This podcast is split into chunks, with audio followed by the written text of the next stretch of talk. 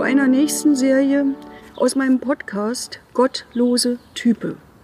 Sie wissen, ich lese Ihnen seit geraumer Zeit, seitdem wir uns mit der Corona-Pandemie auseinandersetzen, aus meinem Buch Gottlose Type Episoden vor. Heute habe ich eine besonders aktuelle ausgewählt. Angesichts der Corona-Krise hat die Linksfraktion im Bundestag vorgeschlagen, die Diätenerhöhung, welche im Juli diesen Jahres ansteht, auszusetzen, das heißt darauf zu verzichten. Offenbar hatten wir Erfolg. Das war nicht immer so. Deshalb möchte ich Ihnen die Geschichte Es ist kalt heute vorlesen. Mehrfach hatte der Bundestag in den zurückliegenden Jahren die Diäten für Abgeordnete erhöht, zum Teil kräftig. Dahinter steckt eine Regel. Man kann sie teilen oder ablehnen.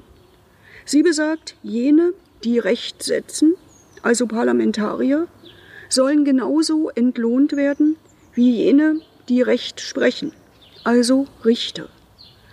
Dieser Logik kann ich sachlich folgen.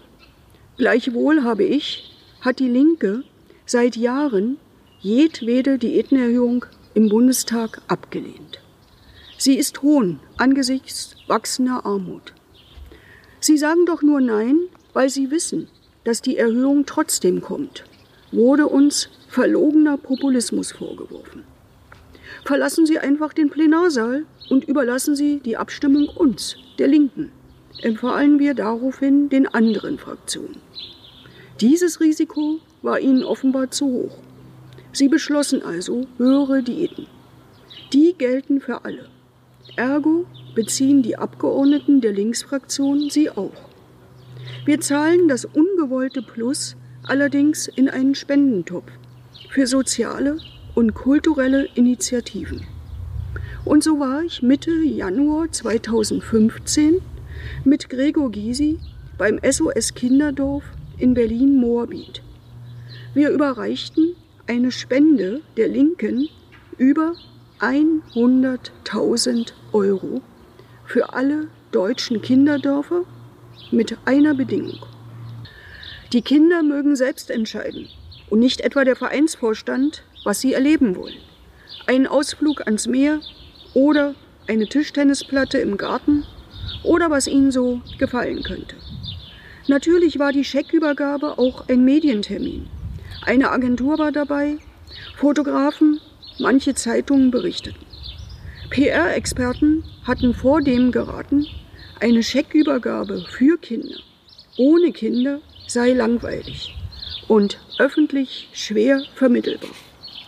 Es fanden sich fünf Kinder, die beim Fototermin dabei sein wollten und durften. Allerdings leicht bekleidet, zu leicht. Ein Foto im Freien war vorher nicht angesagt worden. Trotzdem strahlten wunderbare Kinderaugen. Nur der kleine James guckte finster.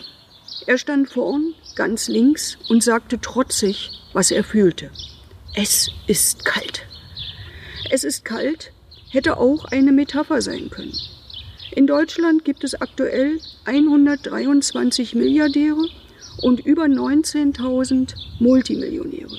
Tendenz steigend. Ihr Reichtum wurde auf 10 Billionen Euro geschätzt. Vier bis fünfmal mehr, als der Staat verschuldet ist. Zugleich nimmt die Armut drastisch zu.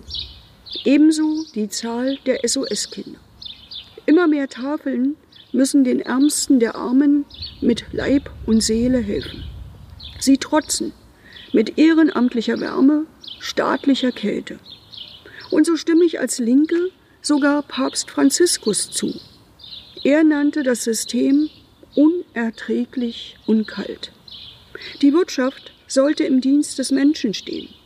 Aber wir haben das Geld in den Mittelpunkt gerückt. Das Geld als Gott, klagte der Papst an.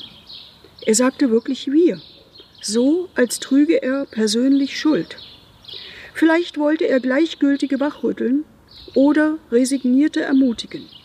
Und möglicherweise hatte Papst Franziskus dabei auch Francisco de Goya 1746 bis 1828 im Kopf. Sein wohl bekanntestes Gemälde im Vatikan mahnt. Der Schlaf der Vernunft gebiert Ungeheuer. Soweit die Episode Es ist kalt. Im Jahr 2020 werden wir auf Beschluss des Bundestages auf jedwede Diätenerhöhung verzichten. Aber Sie können weiterhin sich an den Fraktionsverein www.fraktionsverein.de wenden, wenn Sie Unterstützung für Ihr Projekt, Ihren Sportverein oder andere Dinge brauchen.